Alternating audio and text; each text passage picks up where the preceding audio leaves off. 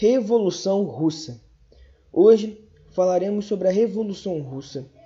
Por que aconteceu, como aconteceu, como funcionava a Rússia antes da Revolução e como a Rússia é hoje. Bom, a Rússia era o império desde 1721, aonde os trabalhadores rurais viviam em extrema miséria e pobreza, pagando altos impostos para manter a base do sistema czarista de Nicolau II. E os trabalhadores urbanos desfrutavam dos poucos empregos da fraca indústria russa, mas mesmo assim viviam descontentes com o governo de Nicolau II. E a partir das condições da população russa, começava a se formar os sovietes, que era uma organização de trabalhadores russos liderada por Vladimir Lenin. Paralelo a esses fatos, alguns partidos políticos estavam se formando. E é de tamanha importância destacar os partidos que se desenvolviam junto às classes exploradas, como o dos socialistas revolucionários ligados aos camponeses e o Partido Operário Social Democrata Russo, que se dividia em duas frações principais, os mencheviques e os bolcheviques. A Revolução Russa pode ser compreendida em duas fases distintas. A primeira seria a Revolução de Fevereiro de 1917, que no nosso calendário é igual a março de 1917, que derrubou a autocracia do czar Nicolau II da Rússia. A segunda fase foi a Revolução de Outubro, que no nosso calendário seria novembro de 1917, na qual o Partido Bolchevique, liderado por Vladimir Lenin, derrubou o governo provisório e impôs o governo socialista soviético. Vladimir Lenin foi o primeiro dirigente da União Soviética. Ele liderou a população após a Revolução de Outubro de 1917. Lenin acreditava que a revolução provocaria rebeliões socialistas em outros países do Ocidente.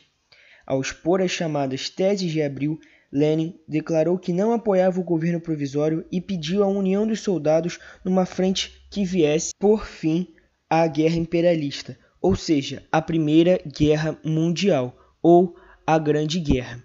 O novo governo pôs fim a essa participação através de um acordo de paz assinado em 3 de março de 1918.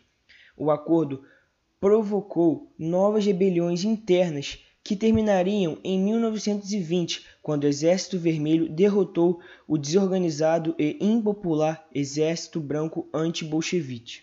Logo após ter assinado o tratado, Vladimir Lenin queria que se iniciasse a Revolução Proletária em escala internacional. Lenin e o Partido Comunista Russo assumiram o controle do país. Em 30 de dezembro de 1922, foi oficialmente constituída a União de Repúblicas Socialistas Soviéticas, a URSS. A ela se uniram os territórios étnicos do antigo Império Russo.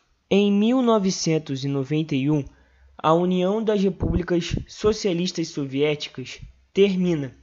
Sem condições de acompanhar os avanços tecnológicos ocidentais e manter um nível de qualidade para a população, a União Soviética foi declinando lentamente.